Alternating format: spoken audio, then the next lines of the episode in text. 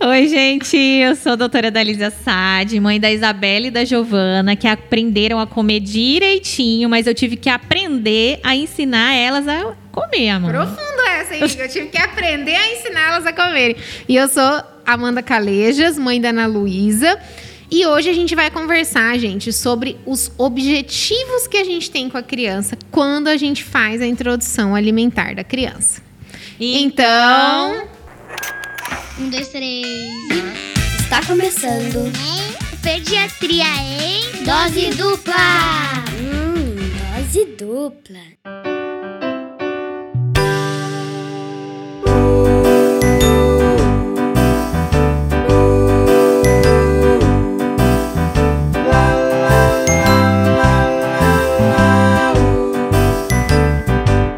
De uma semente nasce a primavera, brota um broto pela terra. Certamente no futuro alimentará alguém. As plantas crescem procurando pela luz, o calor do sol que lhes conduz. Pouco a pouco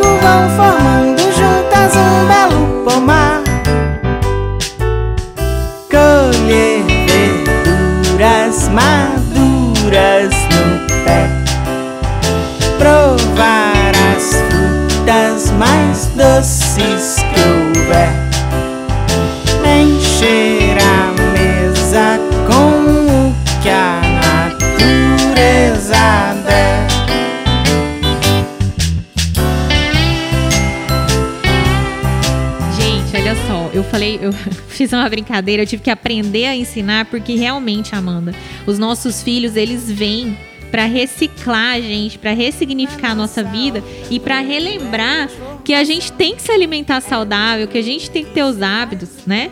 E aí às vezes a gente fica assim, né? Por que, que a gente pensou em fazer esse podcast?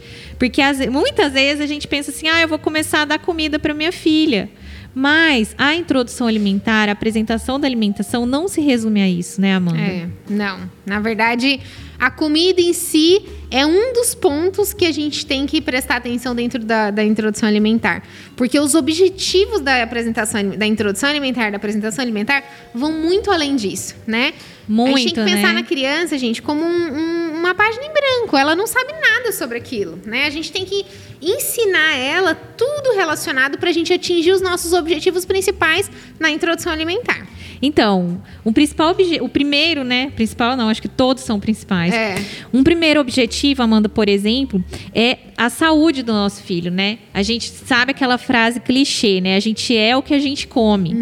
Mas a maioria das doenças do adulto, e olha que interessante, a maioria das doenças do adulto não transmissíveis, né? Elas têm início na infância, nos primeiros mil dias. Então, um dos primeiros objetivos da introdução alimentar é garantir a saúde do nosso filho na fase adulta. Né? Garantir que eles recebam nutrientes de forma adequada e balanceada e criem bons hábitos para que lá, quando ele tiver adulto, ele seja um adulto saudável. Isso. Porque se a gente colocar bons hábitos aqui, se a gente criar bons hábitos aqui, é isso que vai fazer com que a nossa programação metabólica lá na frente não vá desenvolver hipertensão, não vá desenvolver obesidade e vai- vão ser pessoas que vão ter uma relação saudável com a comida, né, Dalise? Porque o que a gente vê, por exemplo, são pessoas que não têm uma relação saudável com a comida, não conhecem o seu ponto de saciedade, não sabem quando parar de comer, comem por outros motivos que não a fome, né? Então, quando a gente fala desses objetivos da introdução alimentar, englo- engloba tudo isso. Se a gente segue esses objetivos, a ideia é que o adulto chegue lá mais velho, mais saudável, com capacidade de prevenir essas doenças e com uma boa relação com a comida. É, Então, gente. vamos ver o que a gente precisa fazer, quais são os nossos objetivos realmente que a gente tem aqui durante a introdução alimentar para garantir tudo isso no futuro. A primeira coisa, gente, o primeiro objetivo da introdução um. alimentar, o, o- o- mais um primeiro principal, é, é Fiquei- ensinar Fiquei a de boca criança- abrida É. agora, Amanda. São muitos primeiros São objetivos. muitos primeiros principais objetivos. É ensinar a criança a engolir, né, Dalise? Começa por aí, gente. A gente tem que lembrar que a criança mama só líquido, então ela engole só líquido. Então, um dos primeiros objetivos que a gente tem é ensinar a criança a engolir. É claro que isso vai acontecendo de uma forma natural, mas ela vai aprendendo conforme a gente vai colocando outras texturas na boca dela. E aí a língua, que trabalhava de um, meio, de um jeito diferente para sugar, começa a mudar para conseguir engolir aquela comida que tem uma textura diferente. E isso, gente, pode demorar dias, né, Dalise? É. Muitas vezes no começo da introdução alimentar, isso pode causar até para a família a impressão que a criança não gostou da comida, mas na verdade não é isso. Às vezes é porque ele não está conseguindo engolir da forma adequada ainda. É, ele ainda não tem um sinal de prontidão, né? Que é a protrusão da língua, né? É. Então ele fica empurrando a, a comidinha para fora. Que a criança tá pronta para receber o alimento, que é o quê? Conseguir engolir, conseguir colocar para dentro. Se ela ainda tem esse reflexo de jogar para fora, né, da protrusão da língua, vai ser difícil realmente se alimentar, tá bom? A segunda coisa, gente, o objetivo que a gente né, tem na, na introdução alimentar é apresentar o maior número de alimentos que a gente puder Variedade, criança. Uma né? variedade grande de alimentos para a criança.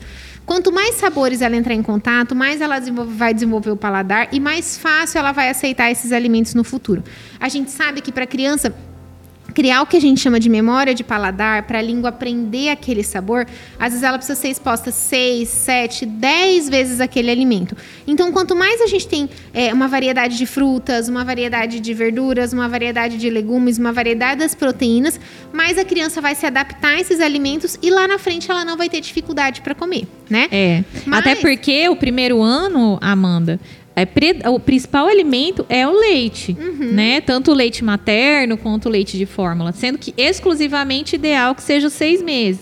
Mas até um aninho ainda é o leite principal. Uhum. Então a gente tem esses seis meses aí para poder ensinar a criança, né? Nessa, nessa variedade alimentar. É, a ensinar a criança a reconhecer esses sabores. E para isso, gente, a gente tem que respeitar o alimento in natura. Por isso que a gente fala para não exagerar no tempero, por isso que a gente fala para não misturar os alimentos. Porque se a gente mistura dois, três alimentos, você está misturando os sabores. E a criança não vai conseguir fazer esse reconhecimento e essa apresentação de sabor que ela precisa fazer no primeiro momento, né? É, e aí quando chega com o aninho, né? Quando o alimento começa a ser o principal, o que, que acontece? Com o aninho diminui um pouquinho a velocidade de crescimento da criança, ela já começa a comer um pouquinho menos, Amanda. E muita gente fica assustado, acha que o filho não está comendo. Além de que com o ano a criança começa uma neofobia alimentar. Ele não quer muito experimentar alimentos novos. Então, se até um ano de idade ele já está habituado com todos os alimentos, com um aninho a gente nem preocupa com a, com a neofobia, porque ele já está tá adaptado a habituado. todos os E, alimentos. e aí mesmo na- quando ele entra naquela fase de seletividade que é natural, Que é natural. Ele vai, ele, se ele reconhece 30, se ele ficar seletivo e continuar comendo 15, né, Ele ainda vai continuar comendo muito. Agora, se de Sim. repente ele não conhece quase nenhum, quando ele entra na seletividade, ele seletiva um ou dois, aí sim a gente pode ter as, as deficiências nutricionais, porque a criança não vai conseguir comer tudo o que precisa, né? Então, saindo um pouquinho do foco da comida, Amanda, um outro objetivo da introdução alimentar é a criação dos hábitos alimentares, é a criação de bons Peraí que eu quero te hábitos. fazer uma pergunta. Ah, Como que você sabe, você sabe que eu gosto dessas perguntas, né, Dalise? Como que você sabe que a mesa é o lugar de comer? hum, Veio no seu manual de instrução Ai, intraútero. Deus. Acho que é o manual lugar a que gente, a gente não tem, não comer. existe, né? Manual, não existe manual. Mas assim, é o que eu falo, né? Não existe fórmula. Mas a gente colhe o que a gente planta, né? Eu Uhum. não sei, Amanda, te responder, né? A gente não aprende, né? Ent- Entende que tudo isso a gente foi criando hábito porque provavelmente a nossa família se sentava à mesa, a nossa mãe sentava a gente para comer. Então, gente, quando a gente fala dessa questão da importância da criação do hábito, envolve tudo isso. A criança não sabe o que é uma colher, ela não sabe o que é um pratinho, ela não sabe o que é ficar sentada à mesa. Então, isso de Isso criar é o hábito nossa, é né? função Dos nossa. pais ter os horários das refeições, né? Gente, nada é, é- é engessado, mas tem que ter rotina. Uhum. Então acorda de manhã, né? Toma seu leitinho, no meio da manhã seu lanchinho, a refeição principal E aproveitar esse, porque a criança, mano, por que, é importante sentar todo mundo? Ela aprende por observação, por imitação. Então, a gente tá sentado e a criança estar vendo nós nos alimentarmos, ela vai imitar, ela vai aprender a colocar o garfo na boca. Então, ela vai estar nesse. Nós somos seres de, de convívio, né? De socialização. Então, é o momento que a gente vai conversar, que a criança vai ver todo mundo tendo uma boa relação com o alimento. E aí eu chamo todos vocês a fazerem é, uma reflexão sobre qual que é o tipo de alimento que você está comendo, né? Então as crianças vêm para nos, para gente, para que a gente volte a ter uma alimentação saudável, para que a gente volte a sentar na mesa. Antigamente era mais fácil, no nosso, nosso estilo de vida atual é mais difícil a gente conseguir. Mas o que a gente conseguir, nem que seja só na hora da jantinha, né? O que a gente conseguir de ter pelo menos uma refeição em família é importante sim para a criança aprender a se alimentar. É, porque aí ela aprende a se sentar à mesa, ela aprende a prestar atenção na comida, ela Manusear aprende os talheres. a manusear os talheres, ela aprende a ver o que tá todo mundo comendo, né? Muitas vezes as crianças querem comer o que está no prato da mãe e do pai. É. E a gente sabe que tudo isso é muito importante para a criança criar essa boa relação de perceber quando está saciado, perceber não comer com distrações, né, Dalise? Porque se você come com distrações, às vezes você come mais do que deveria porque você não está prestando atenção no hábito de comer. E tirando essa questão que a Dalise comentou da convivência familiar, que muitas vezes é o único momento em que a família toda se reúne e que você pode conversar, perguntar alguma coisa. Então, criar esse hábito desde pequeno é como a gente vai conseguir mantê-lo depois. Não adianta depois, às vezes, com 6, 7 anos, você querer inserir esse hábito, você pode até conseguir, mas vai ser muito mais difícil. Né? E depois vem aquela questão, Amanda, da disciplina positiva que eu quero colocar aqui para vocês, que é a questão assim: "Ai, meu filho não me obedece. Meu filho é desobediente, ele só quer comer no sofá". É o que você falou, Amanda. Quem ensinou ele que pode comer no sofá? Nós temos que é responsabilidade nossa dos pais, né, dar escolhas limitadas à criança, mas se a criança já sabe que tem que desde o começo ela já se habituou a sentar até o- a, a comer na mesa, tá com naquele momento com a família, ela não vai querendo querer ficar comendo no sofá. Sim, sim, né? porque ah, ela... um dia ou outro a gente comeu no sofá, ok, mas não se prendam à exceção à regra, o dia a dia é o que vale mais. Então a criança aprender a seguir esse trilho que vocês ensinam vai ser uma criança mais obediente lá na Sim. frente. Resumindo, gente, a criança vai aprender o que a gente ensina para ela. E a gente ensina através dos nossos exemplos, a gente ensina falando, a gente ensina insistindo, a gente ensina tendo consistência no que a gente está fazendo. Muita Dalise? consistência. Por isso que eu falei que eu aprendi a A ensinar. ensinar. E é verdade. e eu vou ter que aprender a, A ensinar, ensinar. com a Dalise para ensinar a Ana Luísa, entendeu? E assim a gente vai cada vez aprimorando, né, Dalise? Mas e aí, Amanda? A criança não faz nada na introdução alimentar, gente? E aí? Ela não Né? tem participação Não ativa? tem, Como é é, só- que funciona, né? Na nossa horta tudo é transformação. É do trigo que se faz o pão. As raízes são delícias pelo chão. Levar legumes para a sopa do jantar. Arroz com feijão pra almoçar. Generosa nossa terra tem tanto pra ofertar. Colher verduras maduras no pé. Provar as frutas mais doces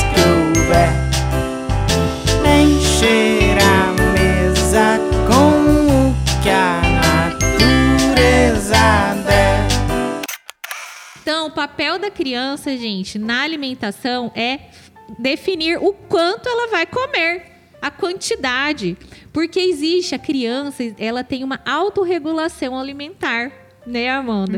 Isso é e é muito bonitinho, gente. é interessante isso. Então, a gente tem até que tirar esse peso, né, da gente que a gente carrega de que o filho tem que raspar o prato, tem que comer todas as refeições. Não. A criança, ela come, na verdade, nós, né, todos nós a gente tinha que comer porque a gente tá com fome. Então ela come com fome. Você, Amanda, já assistiu aquele filme Ratatouille? Não. Vocês já assistiram, gente? Quer dizer, eu filme acho que já, mas eu tô lembrando. Assistam, o Gente, filme eu tô é muito lerda. interessante do ratinho que cozinha. Ah, já, já. Tem uma cena lindíssima do filme. Pra, por exemplo, meu marido fez gastronomia, então a gente tem uma relação com a comida até poética, né? É, e realmente é lindo. Tem uma cena muito linda do filme. Quem não assistiu, assista. Que o, o, o ratinho que cozinha. E o restaurante começa a ficar bem famoso. E aí vai um crítico da alimentação lá. E na hora que ele come o prato que o patinho, que o ratinho fez, vem na memória dele o prato que a mãe dele fez quando ele era criança. E ele, ele chorou nesse momento. Então nós temos uma relação de afetividade com o alimento. A gente tem essa relação de amor. Então, a gente come também quando a gente não está com fome, mas quando a gente está ansioso. A gente come quando a gente. Ah, porque tá gostoso. A gente come porque a gente está feliz. Então, nós temos essa relação com a comida e a gente nem, nem, nem respeita a nossa saciedade. A criança, diferente de nós, ela tem a saciedade. Ela vai comer né? Ela ainda não tem essa relação de afetividade, ela vai comer, vai acabar a fome dela, ela vai parar de comer. E ponto. A e a gente tem que respeitar. Né? Isso a gente tem aí. que respeitar É isso, que eu quero chamar a atenção. Então a gente respeita. E vamos criar essa, essa, essa relação de afetividade estando junto neste momento Sim. com a criança. Então, se você não respeita a sociedade da criança, dá uma tela, né? Deixa a criança lá brincando, entretida e vai dando a comida, isso pode predispor, aí sim, Amanda, aos distúrbios alimentares. Aí a gente ensina a criança a comer errado. É como é isso que eu ia falar, é como se a gente estivesse enganando a criança e ensinando a criança a comer errado. Né? Quer, quer testar uma coisa? Pega um pacotinho, vamos, vamos colocar assim, um pacote, não tem aquele tomatinho cereja? Não, tomatinho cereja não. Vou colocar uma pipoca. Pega uma pipoca, senta na frente de uma parede branca e começa a comer a pipoca. Vai chegar uma hora que você vai se, se sentir saciado. Agora, Amanda, vai no cinema, como aquele, compra aquele pote de pipoca daquele GG, tamanho, o grande. fica assistindo o filme comendo, acaba o pacote, você nem viu o que É, comeu. Porque você não prestou atenção que você estava comendo, né? Então- Então, gente, qual é a real importância? Qual é o real objetivo da introdução alimentar? É criação de paladar, é criação de hábito para a vida adulta, é você conseguir ter uma alimentação equilibrada, é você conseguir deixar a criança desenvolver esse ponto de saciedade que para ela é muito importante. E com tudo isso, a gente vai ter menos risco de doença na vida adulta, menos risco de alergia, né, da Lise? Porque Distúrbios o- alimentares. Distúrbios alimentares e melhor controle de peso na vida adulta também, que a gente sabe que é uma coisa importante. Então, gente, introdução alimentar não é só dar a comida e fazer a criança comer a qualquer custo. Ah, eu fiquei Isso arrepiada agora. não é o nosso objetivo quando a gente faz a criança Que começar a bonito, comer, né? Ficou bonito esse podcast, Eu gente. também, eu gostei. ficou Ficou profundo. bonito, Daí né, Léo? trouxe vários exemplos, assim, gostei. Mas realmente lá em casa, cozinhar é, é poesia. Então. E aí é um tema que vai longe, né, gente? O que, que mais vocês querem saber? Manda pra gente. Manda pra gente, gente, as dúvidas que vocês têm de introdução alimentar pra gente continuar Vocês já tinham assunto. pensado na introdução alimentar sobre essa perspectiva que a gente trouxe hoje? É, essa aí é muito boa. Então tá, gente, olha. Gente, para complementar esse assunto, escutem o podcast que a gente já fez sobre tipos, métodos, né, que a gente Os pode métodos, usar né, para fazer a introdução alimentar. Vai ser uma série de podcasts sobre alimentação, tá, gente? Então vocês podem aí continuar seguindo a gente, que vai vir várias novidades. É, o meu Instagram é arroba doutora Dalisa Sade. E o meu é Amanda Calejas, com dois L's. E a gente espera muito que vocês tenham conseguido absorver esse novo olhar que a gente trouxe a respeito da introdução alimentar e que vocês consigam aplicar isso dentro da casa de vocês. E qualquer dúvida ou dificuldade, entre em contato com a gente. Um beijo, gente. Beijo, gente. Vamos Tchau, comer. tchau. tchau. tchau. Colher verduras maduras